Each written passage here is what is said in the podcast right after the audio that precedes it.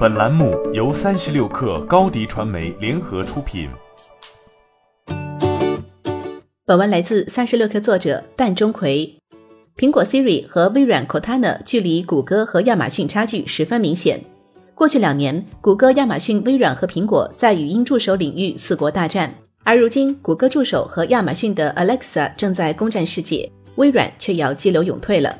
据腾讯科技十一月十七号消息。微软日前宣布了其语音助手 Cortana 收缩的一个举动，宣布明年一月将会关闭针对安卓和 iOS 操作系统发布的 Cortana 版本。微软在二零一五年十二月推出了面向 iOS 和安卓的 Cortana 软件，最初的设计是为了连接 Windows 十个人电脑和智能手机。经过几年发展，Cortana 应用程序功能已经十分丰富，除了用户可以语音进行信息查询、功能控制之外，还能够为 Surface 耳机等硬件设备配置设置信息和更新固件。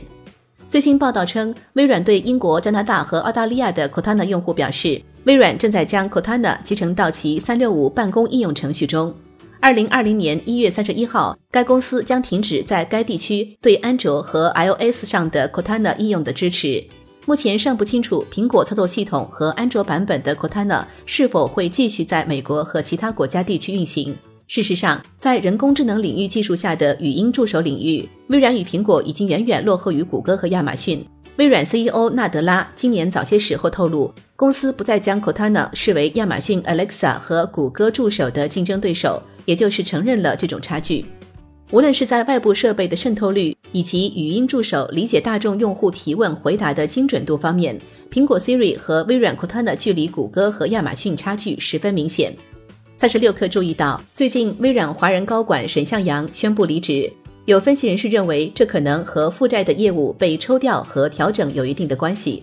去年，微软已经把 Cortana 业务从沈向阳负责的人工智能研发集团抽出，整合到了 Office 业务部门。未来，Cortana 不再是一个独立的产品或是工具，要更多和微软其他的产品服务进行整合。欢迎添加 baby 三十六克 b a b y 三六 k r 加入克星学院，每周一封独家商业内参，终身加入学习社群，聊风口谈创业，和上万课友一起成长进化。高迪传媒，我们制造影响力。商务合作，请关注新浪微博高迪传媒。